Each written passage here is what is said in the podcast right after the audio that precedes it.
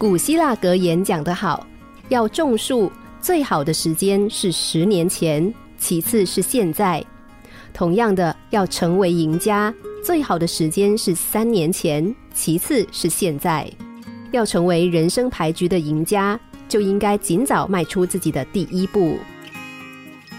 七十年代的一天，史蒂芬·乔布斯和史蒂芬·沃兹尼亚克卖掉了一辆老掉牙的大众牌汽车，得到了一千五百美元。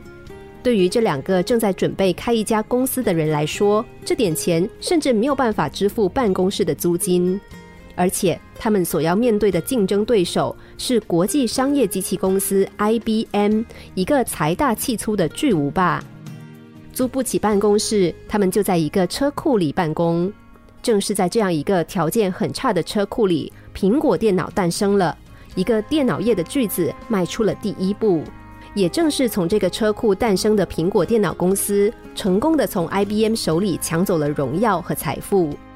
如果当初这两位青年因为怕遇到很多的困难而不行动的话，那么恐怕就没有今天的苹果电脑了吧。而惠普电脑的诞生和苹果电脑的诞生很像。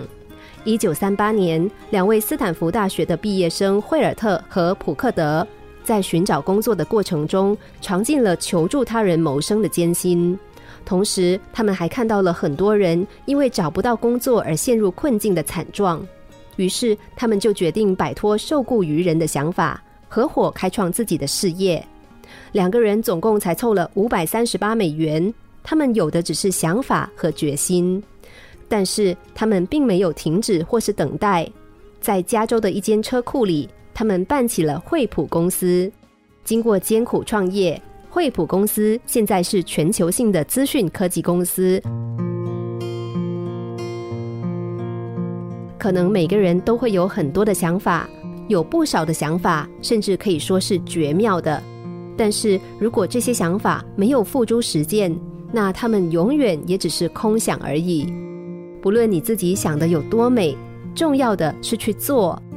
我们总是有很多的借口，总是想等到一切都十全十美的时候再行动。